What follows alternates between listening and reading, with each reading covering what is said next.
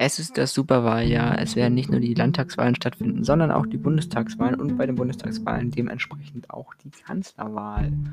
Und ähm, darum geht es heute nach dem Intro.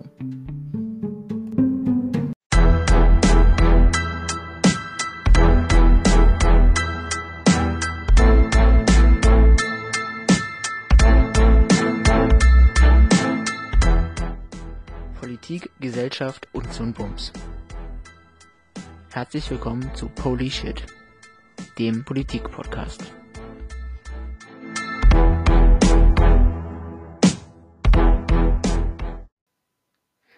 Hallo und herzlich willkommen zu einer neuen Folge Poly Shit.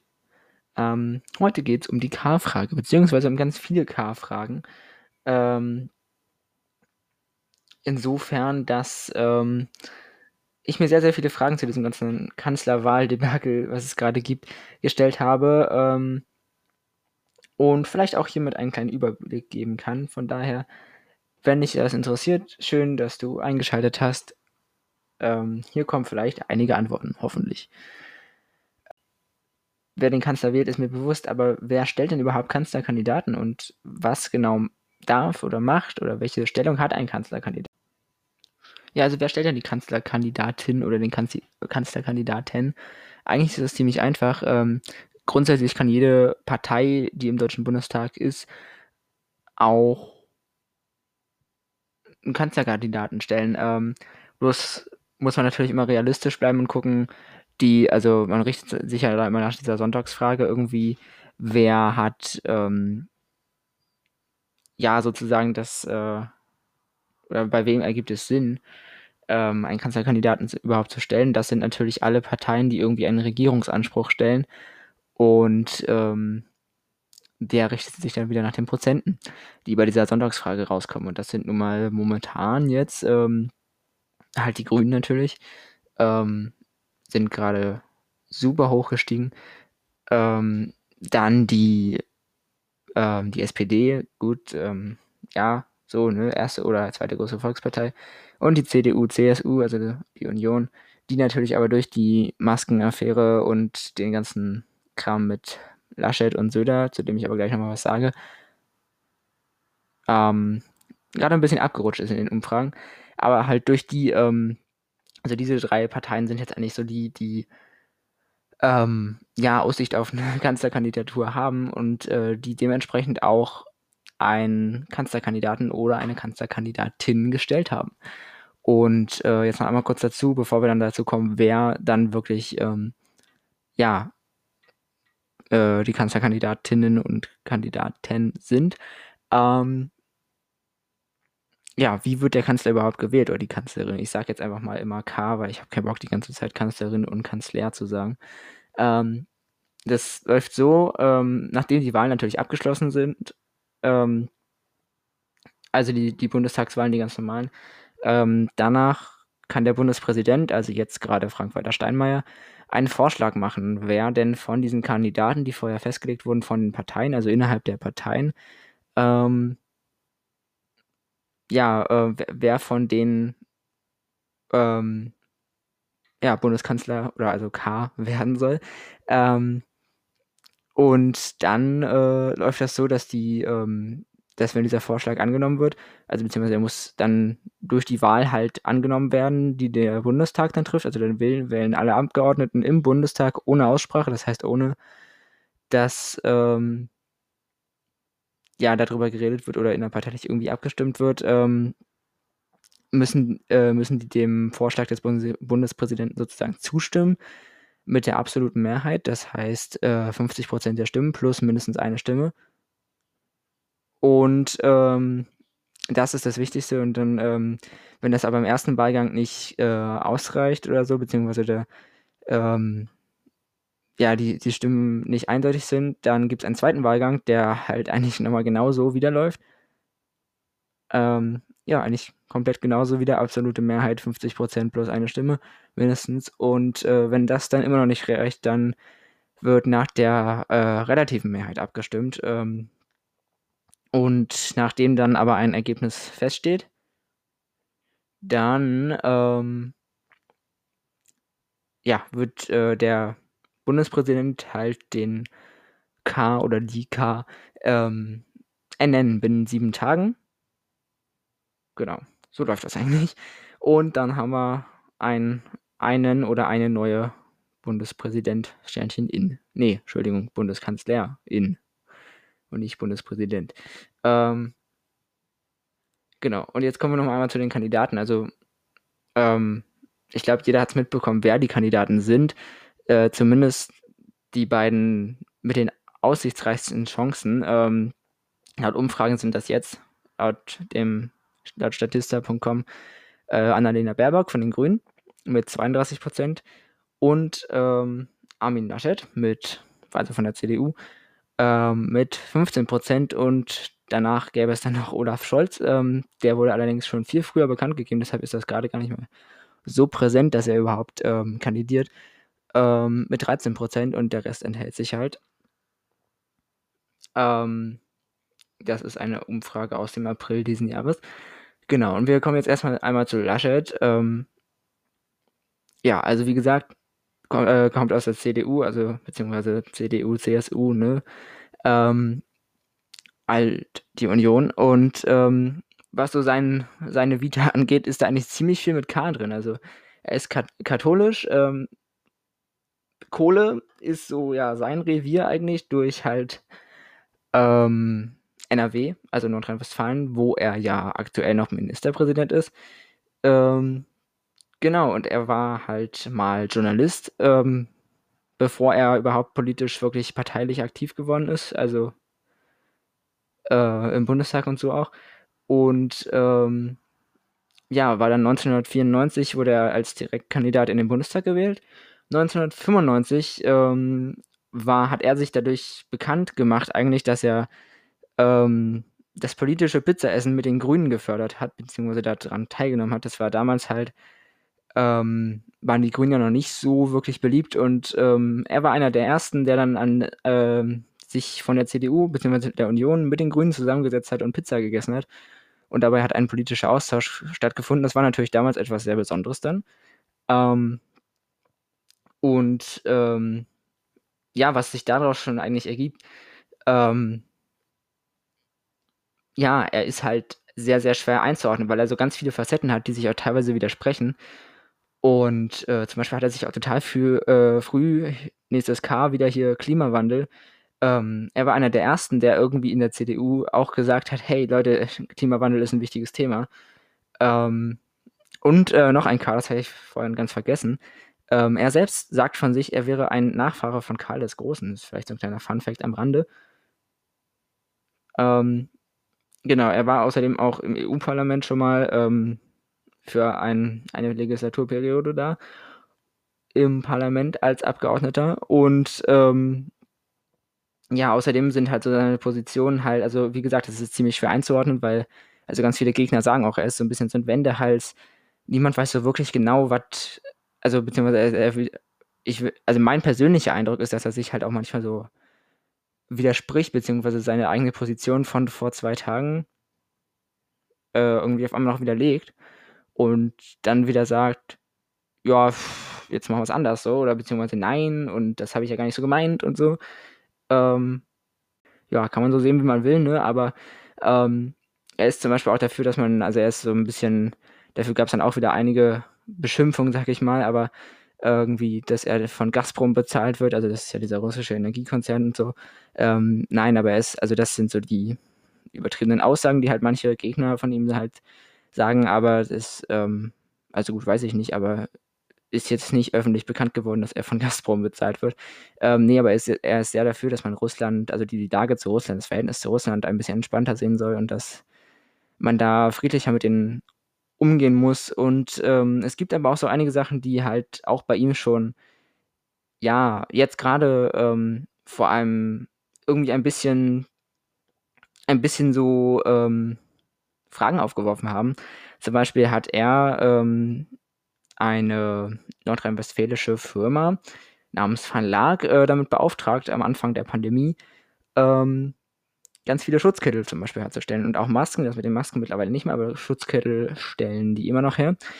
Und den Kontakt dazu hat er über seinen Sohn Johannes Laschet. Der ist Influencer und ähm, hat mit denen sowieso schon kooperiert und also mit Van Naak und äh, über den hat er den Kontakt so ein bisschen aufgebaut zu Van Naak.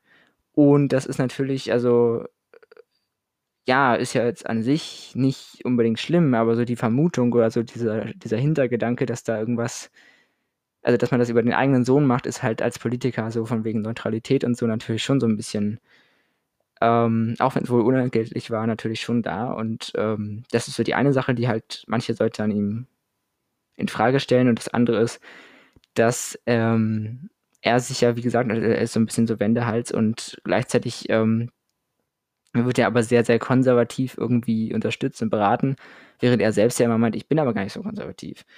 Ähm, ja, und wie kam er jetzt aber zur Kanzlerkandidatur? Also Kandidatur, also es war ja so ähm, schon so, dass jetzt ähm, da ein riesen ähm, ja, Gemenge von Worten und so zwischen Söder und Laschet halt war. Ähm, eigentlich war sozusagen, also die Union besteht ja aus CDU und CSU und ähm, man könnte sagen, eigentlich war die CSU komplett, also der CDU-Vorsitz eigentlich komplett für Söder und der CDU-Vorsitz komplett für Laschet. Und nachdem dann so hohe Tiere in der CDU wie Schäuble oder so auch probiert haben zu vermitteln. Irgendwie es gab irgendwelche Nacht, äh, nächtlichen Telefongespräche ähm, zwischen Laschet und Söder und so. Ähm, ja. Ähm, zum Beispiel haben aber auch ganz viele danach noch immer gesagt, irgendwie Laschet ist nicht der perfekte Kanzler. Auch, auch wieder diese äh, bedeutenden Leute irgendwie hier, äh, teilweise die Ministerpräsidenten, die ähm, auch in der CD CDU, CSU sind, haben auch gesagt, Laschet ist vielleicht nicht unbedingt der beste Kanzler. Und am 20. April äh, hat dann aber Söder trotzdem ähm, das CDU-Votum pro Laschet halt akzeptiert. Wir hören da mal rein. Es gibt Verantwortung fürs Land, das wäre die Bereitschaft gewesen zu kandidieren, aber es gibt auch Verantwortung für die Union. Nur eine geschlossene Union kann am Ende erfolgreich sein. Ja, wesentlich friedlicher lief es natürlich bei den Grünen ab. Bündnis 90, die Grünen haben jetzt Annalena Baerbock als Kandidatin. Ähm, und ja, sie steht ja halt größtenteils so für, also, oder jetzt gerade jetzt in den, den Zeiten und mit den ganzen aktuellen politischen Themen, so für Erneuerung und Aufbruch. Und das ist sowas, was sie halt verkörpern soll. Ähm, sie ist auf einem Bauernhof aufgewachsen, war mit ihren Eltern bei Anti-Atomkraft-Demos, war in ihrer Jugend auch schon bei Greenpeace und so. Und ähm, ja, hat dann Polito Politologie und Völkerrecht und Jura studiert. Ähm, ja, und war dann sogar noch vier Jahre Journalistin. Ähm, bevor sie dann in den Landesvorstand von, also beziehungsweise sie war Landesvorsitzende von Brandenburg ähm, für die Grünen, ähm, ist dann 2013 in den Bundestag gewählt worden. Und seit 2018 bildet sie ja mit Doppel, äh, mit, also eine Doppelspitze mit Habeck als Parteiführung. Ähm, wofür sie halt so ein bisschen steht, ist so diese ähm, ja, gute Vernetzung, die sie halt innerparteilich halt wohl hat, ähm, durch auch einfach einen regen Austausch. Also, was sie halt einfach so ein bisschen, ähm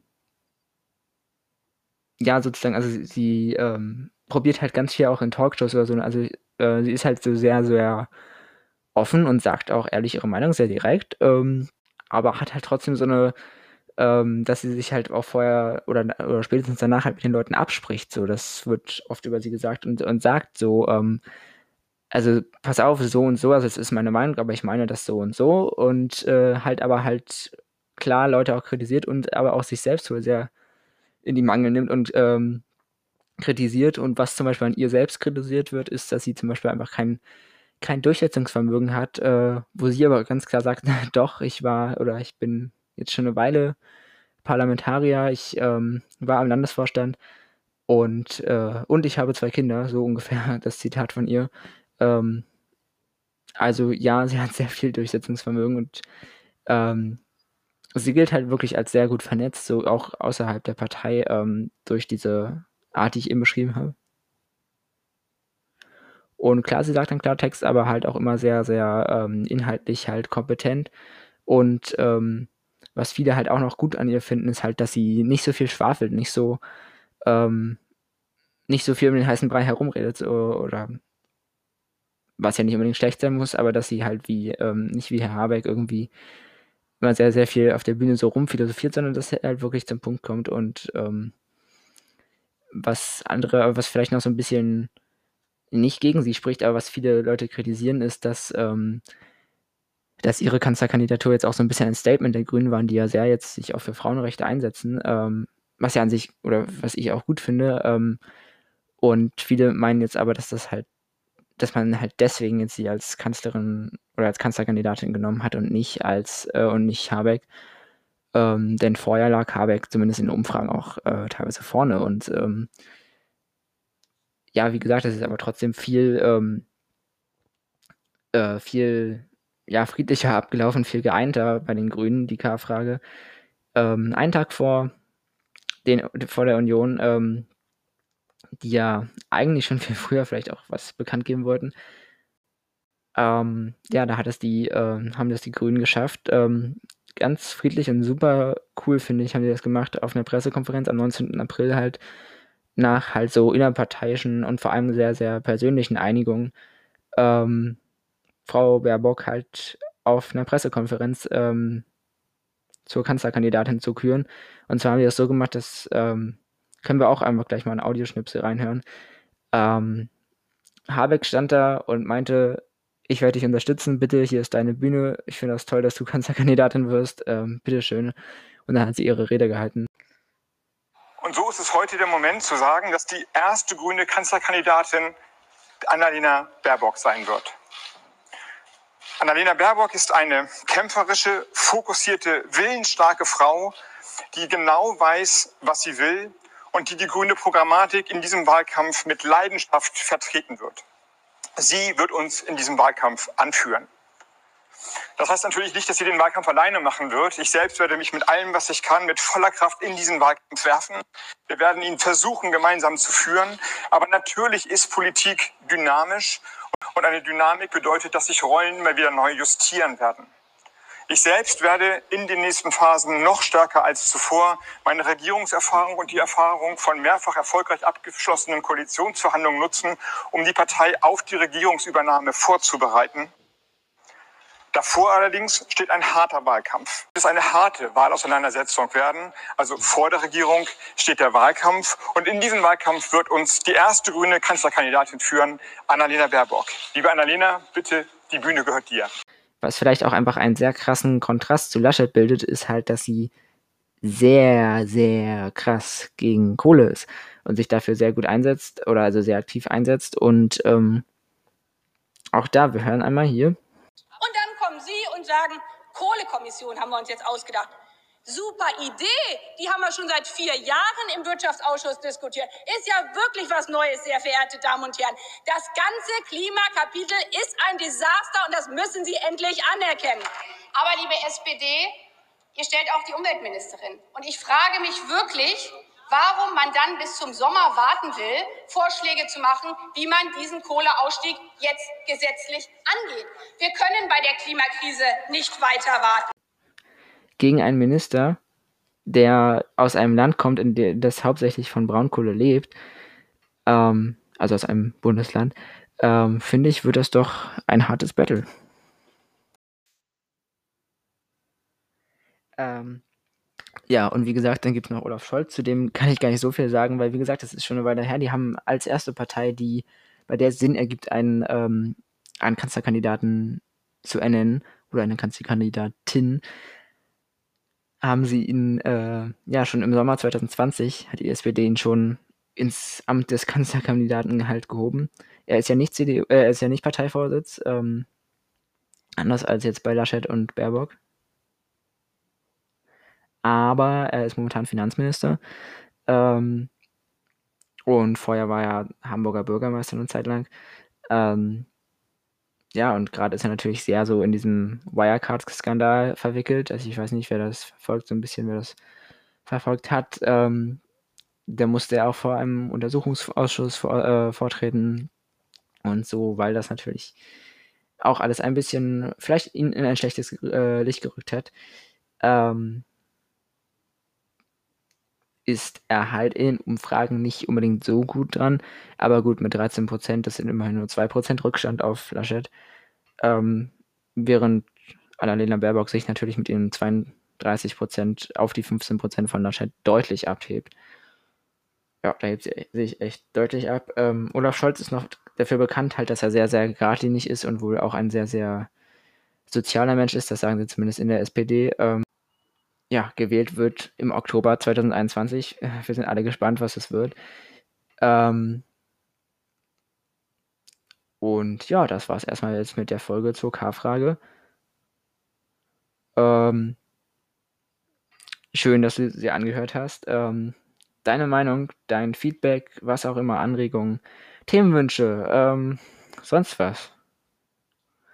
Gerne ähm, auf Instagram oder auf Anchor ähm, schreiben und dann bis zum nächsten Mal.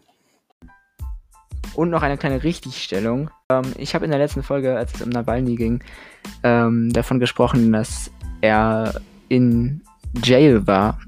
Also nicht im Gefängnis, meine ich damit. Das sollte ich vielleicht nochmal klarstellen, sondern in, ich meinte eigentlich Yale, die Universität. Ähm, und Amiland war vielleicht ein bisschen unseriös. Das heißt natürlich Amerika oder beziehungsweise USA in dem Fall. Ähm, das bloß einmal zur Richtigstellung.